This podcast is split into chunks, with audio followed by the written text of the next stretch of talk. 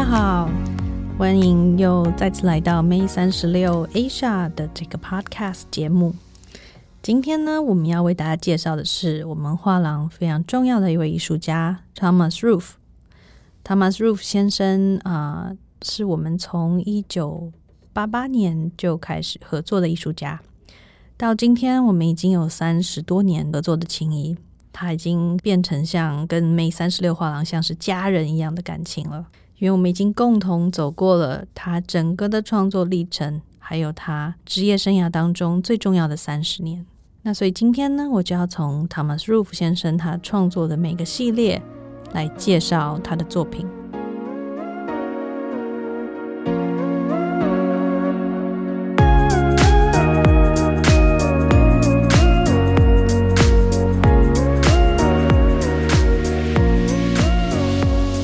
Thomas Roof 大家都知道，他是在啊当代摄影，尤其是观念摄影这个区块非常举足轻重的一位艺术家。他非常强调的一点就是，他是艺术家，而不是摄影艺术家。摄影对他来说只是啊他创作的一个美材和手法，但是他不能够完全的被摄影来定义。Thomas Roof 先生，他一九五八年生于德国，现在生活工作于德国的杜塞多夫这个城市。大家都知道，呃，杜塞多夫摄影学派是在当代摄影的呃历史上非常重要而且非常有影响力的一个学派。Thomas Roof 先生，他就是这个学派的代表人物之一。他的作品在八十年代，因他的一个系列作品叫做《肖像》这个系列作品，在八十年代第一次展出的时候，就引起了非常大的轰动。他的创作呢，透过每一个系列不同的作品，对各种摄影下面不同的类型来进行探讨。我们知道，摄影有不同的类型，包括风景摄影、建筑摄影、静物摄影。人体摄影，还有各种的摄影。那它的一个每一个系列，其实都是对每一个类型来进行研究和分析，并且提出质疑，或者是提出新的可能性。这也就是为什么 Thomas Roof 他能够在当代摄影的发展上面能够有这么大的影响力。在八十年代呢，他当时还是一个学生。大家都知道他的老师是 Mr. Mrs. Becker 贝克夫妻。当时，呃，其实，在八十年代，摄影的不管是呃输出或者是摄影纸的发展，都到了一个新的境界。因为新的科技让呃摄影呃的创作者。能够开始有大的相纸来做输出，而且在输出的这个技术上面也能够跟得上这样子大尺幅的一个相纸的纸张。因为这两个技术性的突破，所以在八十年代，摄影呢有了一个非常里程碑式的一个大跳跃。那另外一个跳跃呢，是摄影在呃七十年代开始有彩色的摄影，但是。彩色摄影这一这样子的一个类型作品，是到八十年代才开始被市场摄影的一个市场所接受。所以，Thomas Roof 那个时候他创作的这种大尺幅的，而且是呃用平凡人的脸部的肖像来做的彩色摄影的这创作，在八十年代是引起非常大的轰动。那我们说的是，就是八十年代末期他就做了这样的作品，那等于是距今。三十年以上的时之前的时间，那这样子的一个肖像的系列的作品，其实之前人们只有在政治人物或者是广告看板上曾经看过这样子的大尺幅的作品。所以，当他这样子的一个帮平凡人呃拍肖像这样子的作品洗出来，而且是两百一十五乘以一百六十五这样子，甚至高过正常人身高的这样的一个尺幅。在他的工作室首先展出的时候，哇，大家真的是呃，在视觉上受到非常大的冲击跟震撼。那这一系列的作品也让他当时呃以一个非常年轻的一个一个学生的身份，就受到了非常大的关注跟期待。那他在接下来的创作上面呢，也没有让大家失望。他不断的去突破摄影的各种边界跟限制，并且透过这样子的一个突破，对摄影的这个观念跟认知也有非常大的一个影响力。在艺术史上呢，呃，我们知道原创性是艺术作品非常重要的一件，呃，一个特色。任何人都可以有创意，可是，在历史上，第一个有这样的一个创意的观念，并且把它实践出来的那个人，他就是啊，这个观念的先锋，他就是能够在艺术的开拓上面、那推进上面占有一席之地。那 Thomas Roof 就是这样子的一位艺术家，他透过每一个系列的作品的创作，呃，能够让更多的人去想。摄影的可能性。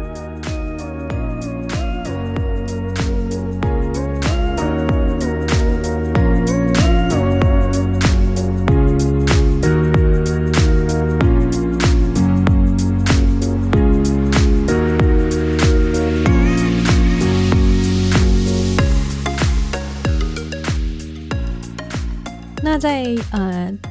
他让他呃一炮而红、一战成名的。肖像系列之后呢，Thomas Roof 先生，他当时呃，其实还是在经济上他是没有办法完全靠创作来生活的，所以他当时是呃帮许多做雕塑的艺术家来拍摄他们的作品，来做这样子的一个打工的方式来维持他的开销，生活他的开销。可是他在摄影创作上面的一个呃追寻。还有呃，探索是没有停止的。那紧接着这个肖像系列之后，他非常重要的一个系列是 Star 这样子的一个星辰系列。他用了呃当时南欧最大的天文台的这个望远镜所拍摄到的这个宇宙的这些照片、星空的照片，来创作了一个系列，一整个系列非常重要的作品。那在这些作品当中，他把这些透过天文台的望远镜所拍摄到的星空的这些图像，呃，利用它的后置，并且透过彩色的冲印，洗成了两百六十一百八十八公分这样子大尺幅的作品。而当展出的时候，人们走进这个展厅，也非常被他们。眼前所看到的作品所震撼。当我们看着这样子的星辰的作品的时候，你会知道，其实这个世界上没有任何一个摄影师，即使是这个世界上最优秀、对相机最能够把握、对摄影的技术最娴熟的摄影的艺术家，都不可能把眼前看到的影像捕捉下来。因为这样子的宇宙星空的影像，只有呃透过望远镜的镜头才有可能去捕捉到。那也只因为 Thomas Roof 他对于摄影这件事情的呃可能性不断的思考和探索，才能够用这样子的一个天文台现成的一个图像，把呃星空呈现在人们的面前。那么，透过这个系列的作品，他挑战了相机这件事情在摄影创作上面的必要性。因为其实，在这个系列的创作里面，他没有按下一次快门，他拿的是现成的图像，并且把它转换成他的作品。那因为艺术家的身份，赋予了他们束缚这样子的一个呃权利，能够来定义并且诠释。艺术可以是什么？什么可以是摄影的作品？所以，透过这个系列星辰的创作，不但把这个天文摄影推到另外一个境界，同时也挑战了摄影这件事情它的可能性。而因为他在创作这个过程当中，把摄影机、把相机这件事情，呃，抹掉了，就是排除了，所以他。也在摄影的创作当中，带着所有人往前跨了一大步。那在呃星辰系列之后呢，他也拍了呃夜市这样夜晚的一个这样子的一个系列。在这个系列当中呢，他带着他的相机，在晚上用夜视的这个模式，然后来拍来进行拍摄。所以我们看到的这些影像，都是在夜晚的时候，在灯光非常微弱的场景的的现场，他用夜视模式所拍摄到的影像。而这个影像呢，其实是这个这个系列创作于一九九二年，当时其实是呃，它的灵感来自于波斯湾战争，因为当时波斯湾战争，呃，美军在攻击伊拉克的时候。空袭伊拉克的时候，有一段透过夜视模式所拍摄到的一个现场的空袭的一个交战的一个画面。那这个画面透过大众传播媒体，透过新闻，呃，传播到呃全世界的人们的眼前。那他们 Roof 先生他受到这个呃这些画面的启发，他就创作了这一整个夜晚的系列。来探讨这个夜市的模式，呃，就是不同的视角、不同的模式，我们所看到的世界，呃，是不是一样的世界？真的是用每一个系列的作品来对摄影进行各种可能性的一个探索，还有诘问。那在一九九五年，接下来他的下一个系列作品呢，是其他肖像系列。因为当摄影技术刚刚被发明的时候，在德国，在十九世纪的时候，其实是被用来，嗯，作为犯罪学的研究。人们会透过这些罪犯的分析跟归纳，综合归纳罪犯的脸部的特征，归纳出来一些结论。比如说，哦，呃，偷窃的人长什么样子，抢劫的人长什么样子。呃，杀人犯长什么样子？但是这样子的一个归纳，其实同时也是一种歧视，对某些长相的歧视。但是因为这样子的一个当时十九世纪犯罪学的研究，呃，留下了很多这些黑白照片的研的这些研究报告。那这些研究报告也是在德国的这个呃视觉记忆的这个历史上。大家都很熟悉的一个图像，所以 Thomas Roof 他在啊一九九五年的这个呃其他肖像的这个系列当中，他就用不同来自于不同来源的这些眼睛、鼻子、嘴巴，重新透过电脑的软体组合成新的脸孔。在这个系列里面，虽然是肖像，但是不同于他最早让他呃。一炮而红的那个肖像系列，这个系列的肖像全部都是组合而来的、拼贴而来的人的脸孔，但是看起来栩栩如生，好像真的有这样子的人，但实际上并没有，而是他透过这个系列，对于在十九世纪德国犯罪学的研究，这些所谓的脸孔特征的归纳，做出了一个回应。那么就是我们对人的呃观感。我们对人的长相的歧视，我们对于人的呃先入为主的观念是如何的，在我们还不认识这个人之前，就已经在影响我们对这个人的认知。那这就是 Thomas Roof 其他肖像系列的一个作品。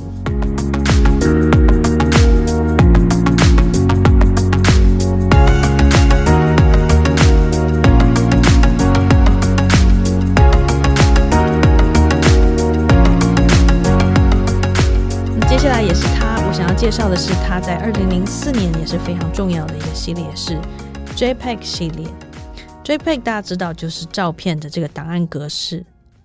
但是这个档案格式呢，啊，这这个系列当中，呃，他把很多嗯灾难的一个现场的图像，把它放到非常大，让那个图像的这个粒子变得颗粒变得很大。在这个系列当中，呃，他透过这样子放大颗粒，呃，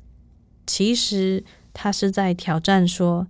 呃，我们所眼前所看到的图像比如说手机图像看起来是清晰的，但是当它被放大的时候，到两百七十六、一百八十八这么大的时候，它的粒子自然而然变得非常的粗糙，然后粒子变得很大。那在这个系列当中，他透过这种大颗粒的图像来呃质问说，我们眼见的图像它的真实度、它的可信度到什么程度，到哪里？其实经过了这样子这么多年的这样子的一个对摄影的一个探索，他开始要来做人体的，呃，因为我们刚刚有提到说，他是用类型学的这个思考逻辑来进行创作，每一个系列都是对一个类型的分析研究，他就像是一个摄影的哲学家一样，呃，用摄影的呃形式来思考。那在呃，JPEG 之后，他创作了一个也是非常重要的系列，就是呃裸体系列，因为他想要对人体摄影这样子的一个类型来进行更深入的分析和探讨。但他嗯，不断的在这样子的一个思考当中，因为其实人体是一个亘古不变的一个主题，所有的艺术家几乎都第一个，如果是从学院毕业的艺术家。第一门课一定是素描，然后人体素描是从这样的一个基本功开始的。当然，我们也看过非常多的啊人体摄影的作品，所以人体摄影其实是在所有的摄影的类型当中是最难突破并且超越的一个类型。但 Thomas Roof 先生他呃，这个对他来说完全不是问题。他在思考的时候，怎么样呈现，怎么样去超越人体摄影。已经所有前面前人所做过的作品的时候，他找到了一个还没有被创作、没有被探索过的一个方法。他使用了现成的图像，这也是他在从做星空系列开始的一个方法论。在现成图像当中，他找到了色情片的图像，然后把这个色情片加以模糊化，然后变成像抽象画一样，有一种浪漫的气氛。那在这样子的这样子的一个裸体摄影的一个创作当中，他把这个类型，他说色情片跟色情摄影的这样子的一个拍摄，其实是把人体的可能性推展到极致，所以他直接用这些已经对人体做过各种探索的现成的图像，把它拿来挪用，成为他裸体摄影图像的来源。那他将这样子的这些图像来加以模糊化，把它变成像抽象画一样。在这个同时，他也不断的在思考抽象跟具象之间的一个关系。所以在接下来的创作当中，他很自然而然的产生了一个新的系列，就是 substrate，就是基底。substrate 其实它是一个化学名词。这个化学名词是在化学实验室，就是那种去无存精、一个提炼的意思。意思就是说，把这个最精华的东西把它提取出来。那他在做这个裸体摄影的时候，他也不断的去思考抽象的图像跟写实的图像之间的一个界限跟可能性。那他做完裸体系列之后，他找了很多日本的成人情色漫画现成的图像，然后他把四张。或者是更多的图像重叠在一起，先扫描，然后重叠在一起，然后把这些图像所有的轮廓线全部透过电脑修图把它去掉，所以我们看到的就是一个色彩的一个不光是拼贴，而且是已经是融合的状态的一个新的图像。而这新的图像它看起来非常的抽象，你完全的辨认不出来这个主体到底是什么，这个这个形象到底是什么。他已经完全透过他的介入，这些现成的这些成人情色的裸体图像，就是卡呃卡曼的这样子的一个图像，完全被把它转换成一个抽象化。而这个机制系列是他呃最受欢迎的系列之一。他在这个系列当中，透过这个现成图像的转换，对现成的成人情色动漫的这个图像的转换，创造了非常多。像抽象画一样非常美丽的啊一个新的图像，但是如果我不告诉你它的来源是什么，它本来的图像的是什么的话，你绝对猜不到它本来是什么的。啊，在这之后呢，呃，Thomas Roof 他几乎已经把所有呃摄影的类型都探索过一遍了。他甚至已经把相机从摄影的创作上可以排除掉。但是有一天，当他跟他女儿在聊天的时候，有一天他女儿问他说：“爸爸，什么是 negative？什么是底片？什么是负片？”当他听到这样子的一个问题的时候，他其实只蛮震惊的。因为他是一个摄影艺术家，虽然他已经早早就不用底片来做拍摄，虽然他已经觉得相机也甚至是可以成为被排除的元素，摄影可以被排除的元素之一了。但是当他女儿提出这样的问题的时候，他仍然觉得心里是有震惊、有失落的，因为他发现，在我们不断探索一个更新的可能性的同时，我们好像也走得太远。然后跟我们的所来之处失去了那个连接，所以他就创作了一个系列，叫做负片系列 （neg 系列 ），negative 的意思就是呃底片的英文就是 negative。在这个系列当中，他找了很多十九世纪摄影早期的一些图像，然后经过扫描，然后经过色彩的呃调整，把它们变成像。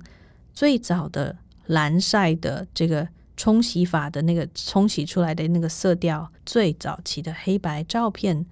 的呃一个色调，所以这些十九世纪的图像被他重新展示出来，而且是用这个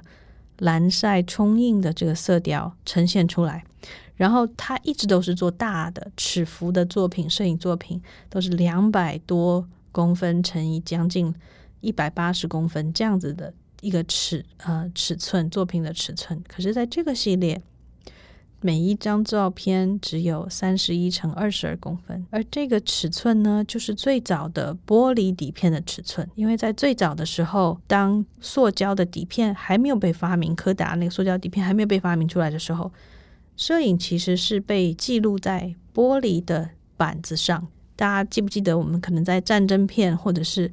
早期的十九世纪的电影里面有看到扛一个非常大的机器，然后很重，然后要换底片的时候要把那个底片抽出来，然后可能按快门的时候，因为有一些化学的药剂，所以可能还会爆炸，然后拍照的人可能脸黑黑的。而当时的这个被使用的底片就是用玻璃做成，是非常厚重的玻璃底片。那这个系列的每张作品的尺寸三十一乘二十二公分，就是当时玻璃底片的尺寸。所以当 Thomas Roof 他创作出这个新的负片系列的时候，不管是从图像也好，从作品的色调也好，从作品的尺寸也好，他都是带领他的观众回到摄影的起初的源头，去跟摄影的起源致敬。这个是他从。呃，一九八七年甚至更早，在杜塞多夫美院当一个学生的时候，从那个时候开始，他又绕了一大圈。他用自己的创作带着大家回到了摄影的起源，提醒大家，摄影是这样子开始的。所以这个是一个非常非常特别的系列啊，虽然是很小尺幅，但是每一张的图像。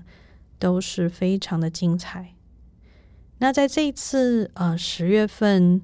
，Art Taipei 台北国际艺术博览会的我们的展位，我们也带了几张啊 Thomas Roof 的复片系列，非常精彩的作品。那也欢迎朋友们到我们的展位 B 零七来看他的原作。那在这样子的一个负片系列之后，向摄影的起源致敬，Thomas Roof 他又继续的往前走，因为他也思考到啊，摄影最早的技术除了底片之外，还有冲洗的技术。冲洗的技术，冲洗在很长的一段时间，它一直是扮演摄影艺术创作当中非常关键的一个角色跟过程。所以在接下来他的创作。啊，其实是同时期，这两个系列是同时期创创作的。所以他在他在思考摄影起源的时候，他不是只思考一个面向。但是这个系列，这个雾影系列，它在虚拟的空间当中，他和工程师、电脑工程师合作，他在虚拟的空间当中，呃，创造出了一个虚拟的暗房，然后透过这个雾影摄影，就是最早的你把一个感光的底片上面放一个杯子，然后把这个感光的底片放在太阳光下，然后让它曝晒，然后这个被杯子盖住的地方，它会有一块阴影。那你拿这个被被杯子盖住的这个感光底片去洗的时候，它出来的就会那边就有一块黑色的。它就是透过这种最基本的原理，去创造了出一个虚拟的一个暗房。然后在这个虚拟的暗房当中，他把呃不同的这样子的呃物件把它放进去，然后在虚拟的空间当中创造出一个三 D 的一个空间，然后透过不同的遮盖，创造出更当代的一个。呃，物影摄影的一个形式，还有最后生产出来的图像，也是非常有意思的一个系列作品。那 Thomas Roof 他其实呃，他所有的参照都跟摄影史上很多图像都是有关系的。所以在他探索过摄影的起源、摄影的底片、摄影的冲洗暗房之后，他呃开始想到他自己搜集了。大概二三十年的新闻的杂志跟期刊，他有的这样的一个长期收集的一个习惯，把很多的嗯，不管是报纸也好、期刊也好、杂志也好，他觉得有意思的这样子的一个图像，他都会把它收集起来，然后他会定期的去旧书刊挖宝，然后就把他觉得找到有意思的图像都保存下来，而且扫描下来。所以在接下来二零一六年，他创作了一个系列，叫做 Press 加加 Press Plus Plus 两个加号，就是媒体，然后两个加号。因为在最早期的一个新闻的创作，它这个其实是对新闻摄影的一个探索。因为很多的呃最早期的摄影是在还就是没有数位相机的时候，很多的摄影记者他们是带着他们的相机。是装着底片的相机，到了每一个新闻的现场，按下快门，然后回到他们家去把照片洗出来。洗出来之后，这一叠照片就是他们的作品。他们会把这些作品的背面可能贴上一个贴纸，写上人事实地物，或者是用手写一些注解在这个照片的背面，然后把这一整叠寄给编辑。其实收到这些照片之后，要怎么样来刊登或者是发布这些照片，在编辑的手上有非常大的一个权利。所以你看，这整个媒体图像的生产是有非常多的关卡，是可以让我们最终读者看到在照片在报纸上面的那张照片，跟当时新闻摄影记者在新闻的现场拍下的那张照片是有很大差距的。因为这样子，对于媒体的质疑，Thomas Roof 他把这些他搜集到的一些新闻摄影的图像，呃，扫描下来。但他不光扫描正面，他也扫描背面这些摄新闻摄影记者他们写注解的背后，你就会看到说，当时其实这些注解才是新闻摄影记者他们想要传达的这些讯息。那当正面跟背面，正面的这些光鲜亮丽的图像，或是正面的图像跟背面的注解，两者结合在一起的时候，我们才能够看到每一个故事完整的全貌。而这就是 Thomas Roof 想要让我们看到的，不光是新闻生产的过程，还有新闻诠释的过程，还有新闻传播的在不同的关卡、不同的人所扮演的一个。filter 一个过滤的角色，还有读者跟新闻的真相之间的一个距离。他希望透过这个加加，就是正面加上背面这样子的一个呈现，来提醒我们这些关于新闻摄影的各个面向。在二零一八年。他们 Roof 也创造了一个很新的一个系列，他带着他的观众回到摄影的一个非常极简的，像是素描一样的一个图像的里面。他把植物，其实玫瑰，把它经过处理，只留下它的结构跟它的形态，呈现一个像是手工素描的一个作品，但实际上是摄影的作品，也是非常精彩的一个系列，叫做花朵 （Flowers）。大家也可以到我们的脸书上，我们的脸书繁体中文的页面去看我们的网志。我们对每一个 Thomas Roof 的系列作品都有非常详尽的介绍。那在九月十二号，就是在杜塞多夫的这个 K 二十美术馆他们的一个回顾展刚刚开幕。在这个回顾展里面，有他非常完整的各个时期的作品的展出。他在每各大全世界各大的美术馆都已经展出过了。可是，当他绕了世界一大圈，回到杜塞多夫这个他呃生活工作的城市，当这个是他开始接触摄影的这个城市，来做一个这么多年创作的一个回顾展的时候，大家可以想象这位艺术家有多么的认真，有多么的呃要呈现出最完美的一个他的创作样貌。所以，我也鼓励大家，如果可以的话，你们也可以上 K 二十美术馆的一个网站来看更多的相关的讯息。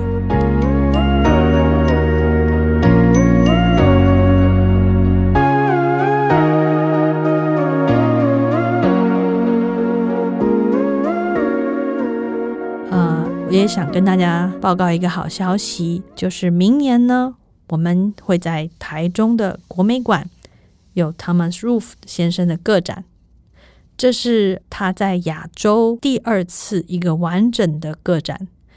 第一次是二零一六年在东京近代美术馆展出，已经有很多年的时间了。所以呢，在这个明年度的一个个展当中，他也会展出他最新的系列作品。大家可以看到，他用呃中国早期的宣传画所创作的新的系列作品，敬请大家拭目以待。也欢迎大家在十月份，十月二十三号到二十六号，到台北世贸展览馆一馆来参观 Art Taipei 台北国际艺术博览会。欢迎到我们的展位的现场来看他们入府先生精彩的原作。其中有一件作品，就是我刚刚提到用呃成人情色动漫创作出来。呃，类似抽象化的这个基质 （substrate） 这个系列的作品，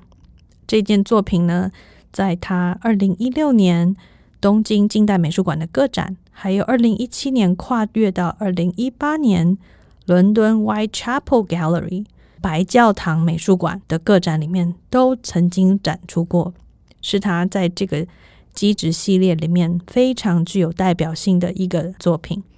那也是非常大，两百六十八乘一百八十六公分，非常巨大的一个摄影作品。